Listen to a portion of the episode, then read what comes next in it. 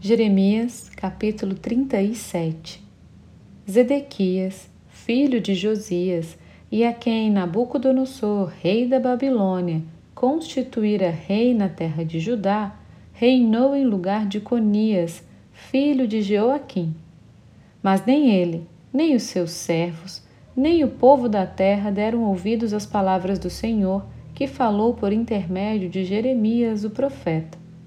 Contudo, mandou o rei Zedequias a Jucal, filho de Selemias, e ao sacerdote Sofonias, filho de Maazéias, ao profeta Jeremias, para lhe dizerem: Roga por nós ao Senhor nosso Deus.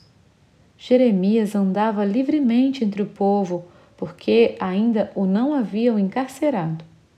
O exército de Faraó saíra do Egito, e quando os caldeus que sitiavam Jerusalém ouviram esta notícia, retiraram-se dela.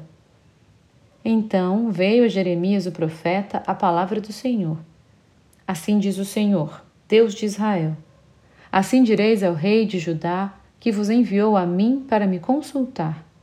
Eis que o exército de Faraó, que saiu em vosso socorro, voltará para a sua terra no Egito.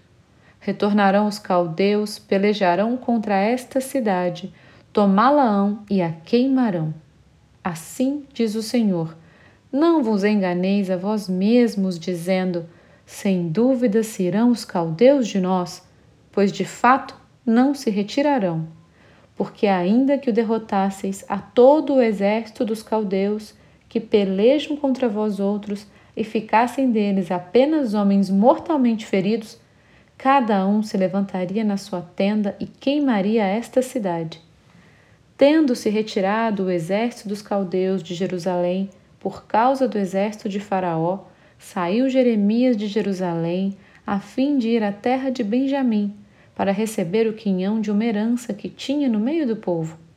Estando ele à porta de Benjamim, achava-se ali um capitão da guarda, cujo nome era Gerias, filho de Selemias, filho de Ananias, capitão que prendeu a Jeremias, o profeta, dizendo: Tu foges para os caldeus.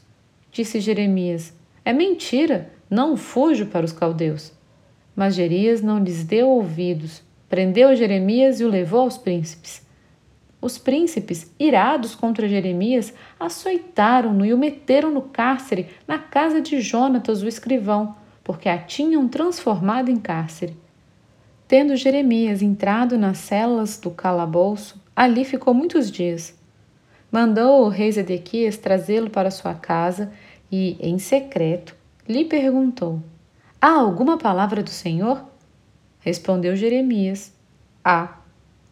Disse ainda: Nas mãos do rei da Babilônia serás entregue. Disse mais Jeremias ao rei Zedequias: Em que pequei contra ti, ou contra os teus servos, ou contra este povo, para que me pusesses na prisão? Onde estão agora os vossos profetas que vos profetizavam, dizendo: O rei da Babilônia não virá contra vós outros, nem contra esta terra?